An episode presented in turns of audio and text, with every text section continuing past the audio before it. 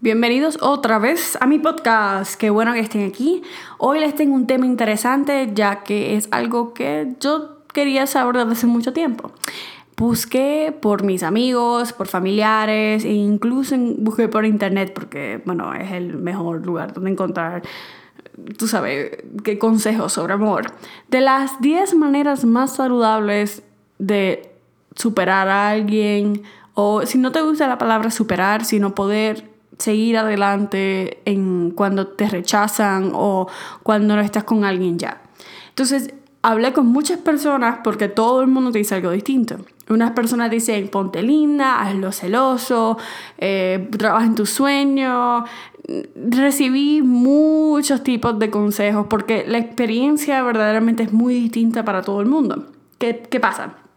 Yo dije, ok, basado en lo que me dicen todos mis amigos, familiares y el internet, vamos a ver cuáles son las 10 maneras que yo encuentro que es la más saludables para poder, no necesariamente superar, pero poder aprender a vivir la vida sin alguien.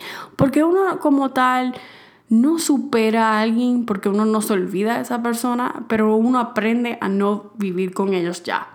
Entonces, estas son mis 10 maneras. Número 1, saber que esto no va a ser fácil. Esto es bien importante no te pongas presión. Esto no, mañana, si te acabas de dejar de alguien, mañana no vas a estar perfectamente bien. Va a haber días buenos como va a haber días malos. Ten paciencia contigo, porque verdaderamente no puedes esperar que vas a estar al 100% ya.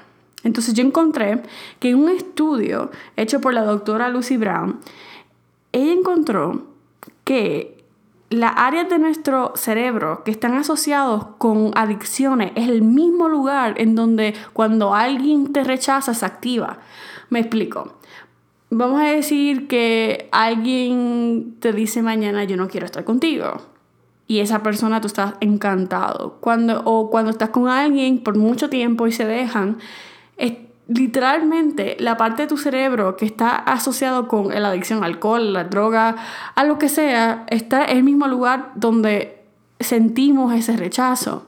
En cuestión, mucha gente le gusta comparar a las personas que se acaban de dejar de alguien como personas como los adictos, porque literalmente están viviendo una vida que es prácticamente nueva, sin algo, sin una fluctuación de hormonas. Entonces, si tú piensas que para alguien dejar el alcohol o las drogas cuando son adictos es difícil, dejar un amor va a ser difícil. O por eso les digo, ten paciencia con, con, ustedes mismos, porque saben que al final del día lo van a poder hacer, pero va a tomar tiempo. Entonces, número dos, corta contacto. Al igual como estábamos hablando de los adictos, que va a tomar tiempo, tú le, tú le dirías a alguien adicto a algo que no se exponga a eso. Igualmente, corta contacto. Corta en Facebook, Instagram, Twitter, lo que tengan. Dale un follow, dale un friend, dale lo que... no, no sé qué más hay, Snapchat, ah, no sé. Pero yo creo mucho en cortar contacto por lo menos 30 días. A menos que tengas hijos y los perros se cuentan como hijos, deberías cortar contacto. Porque verdaderamente al final del día no importa lo que nadie piense, porque mucha gente piensa, no es inmaduro sacar a alguien de mi Facebook. Mira, verdaderamente lo más importante es que te enfoques en ti, en tu dolor, en lo que estás sintiendo, en el rechazo, porque al final del día la única persona que tú puedes pensar en es en ti, porque ya esta persona no está en tu vida. Entonces, vamos a enfocarnos cómo tú te puedes mejorar y para que tu día a día pueda ser mejor. Entonces, número 3. Escribe o habla cómo te sientes. En un estudio hecho por la Universidad de California, la extensión de Los Ángeles, encontraron que escribir y hablar sobre cómo tú te sientes con otra persona te puede ayudar a sentirte mejor. Encuentra algún lugar en tu casa que tú te puedas sentar o puedas este, escribir lo que estés sintiendo o si puedes hablar con algún amigo o una amiga de lo que está sucediendo te hará sentir mucho mejor. Yo una vez escuché a alguien decir que hay personas que escriben cómo se sienten y lo ponen en el toilet y lo bajan y, y se sienten como en control de la situación y sus emociones, como los estoy dejando ir, esto ya no funciona, o hasta queman lo que escriben. Bueno, lo que funcione para ti. Yo no sé si a mí me funciona lo de quemar, pero hay gente que sí. Y hay gente que eso es muy, es muy relajante hacerlo. Número 4. Salir de tu casa. Ok. Puedes llorar en tu apartamento, puedes comer helado, puedes ver películas, puedes gritar si quieres, pero en algún momento vas a necesitar salir de tu departamento. Eso trata de cogerse un poquito de aire, ir a un mall, ir a un café o hasta ir al parque. Eh, ve algún lugar en donde haya caras nuevas, en que te vas a sentir un poquito mejor. Es para coger aire, para no encerrarse uno, porque a veces siento que uno se encierra en un espacio y a la misma vez que uno se encierra en un espacio, uno se encierra la mente también. Número 5.